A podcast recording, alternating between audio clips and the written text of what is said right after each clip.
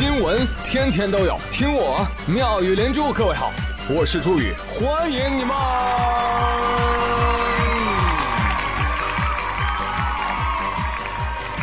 谢谢谢谢谢谢各位的收听啦！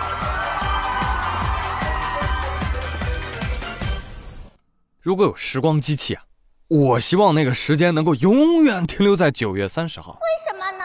因为这样的话。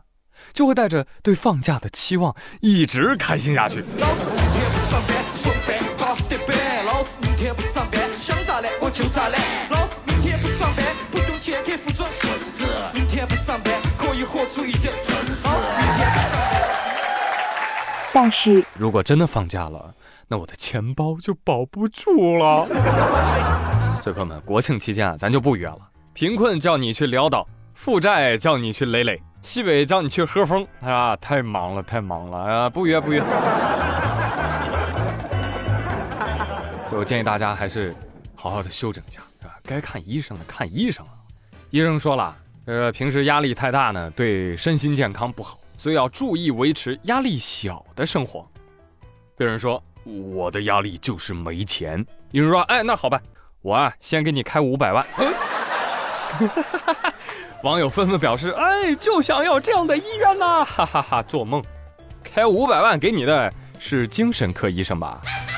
啊，哪怕真有这种医院，那医生说的也是：呃，先开五百万给你啊，年息百分之二十。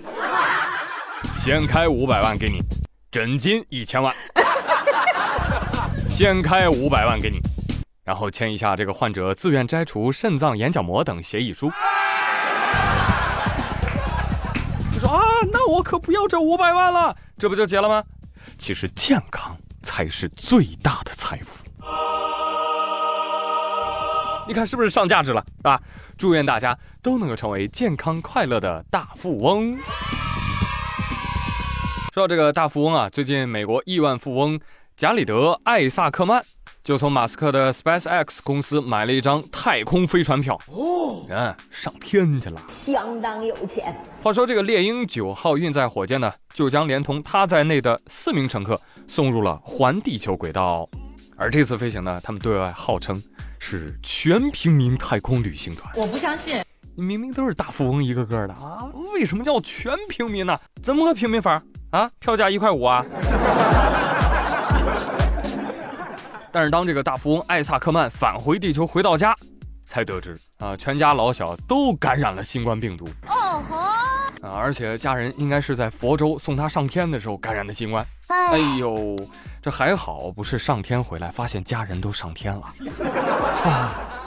最后的高潮来了，朋友们，艾萨克曼回到地球上，新冠检测结果是阴性啊。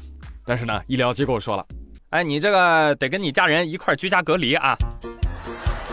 哼，这就是你自己一个人出去玩不带家人的后果啊！得了病也要一家子整整齐齐的。当然了，这只是我们穷人枯竭的想象力啊！人富豪家房子多大呀？那可能在屋里走上一天都碰不着面。哎，不过其实啊，富人也没那么好当的。我不相信。最近南京的李先生和朋友去吃夜宵。就把装有十五万现金的包啊放在后备箱里，回来的时候发现，哦，我这后备箱怎么打开了？再一看，包也没了。警方立即调取监控，迅速锁定嫌疑人赵某。啊，案发现场是在南京，抓到人的时候，这个赵某已经在河南了。来吧，归案了，说说怎么回事吧。赵某交代，我骑自行车路过那辆车，结果发现，哎，那后备箱它它这是打开着的。那个包啊，就放在那儿，赤裸裸的勾引我。你好，我我我我我就没忍住，我犯了每个男人都会犯的错，据为己有。但是后来一打开包，呜，这么多钱呢，我非常的害怕，我就连夜骑共享单车骑到了安徽六安。朋友们，你们可能没多大概念哈，从南京到六安，需要骑将近三百公里的共享单车。我的妈，这这不会是共享单车成精了吧？啊，你你是怎么做到的？骑车跨省，我跟你说啊，这在共享单车发展史上也将留下浓墨重彩的一笔。啊，一开始我就拼命骑，拼命骑，拼命骑，到后来我实在骑不动了，我就拿四千块钱，我买了辆电动车，我就开始骑电动车，一直骑，一直骑。后来路过一个乡村公路的时候，哎呀，撞到了一名路人，我又怕他报警啊，所以我就又拿出来一万块钱，把那个事儿摆平了。听明白了吗，朋友们？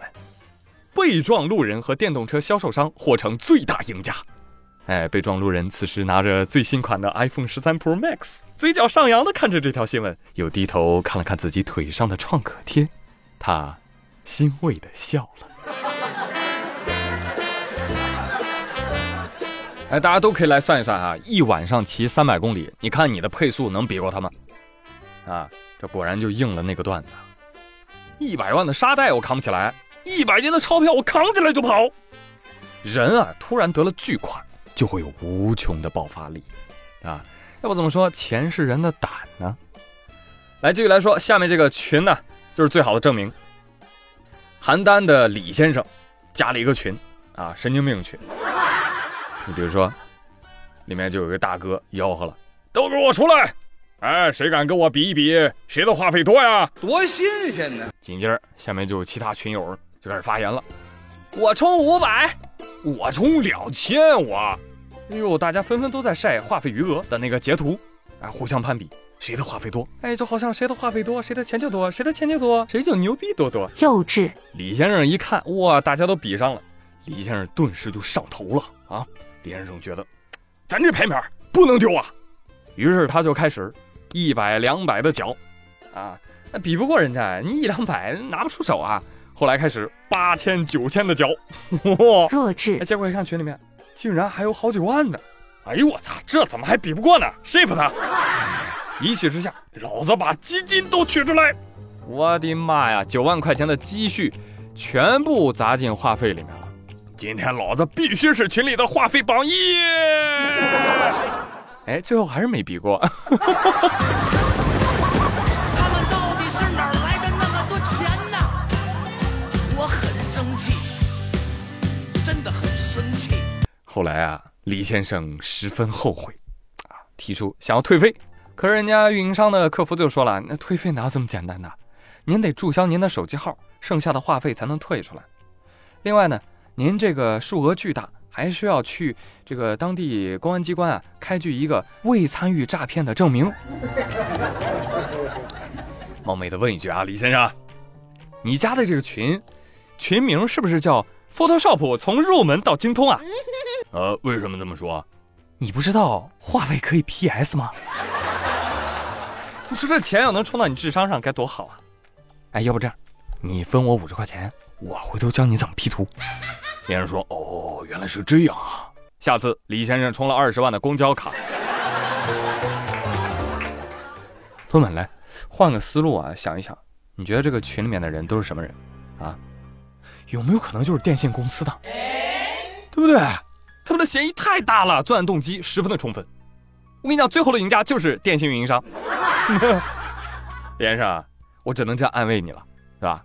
如果你实在想不通，我们可以再换一个思路啊。你看你那个钱放在基金里面，那不也完蛋吗？所以取出来，那就是最成功的投资。然后呢，还是要提醒广大好胜心爆棚的男人们，这种比赛呢，真的是，哎，沙雕又无趣。咱比比别的不行吗？啊，身高、长度，那你就比比银行卡余额，那都靠谱。对呀。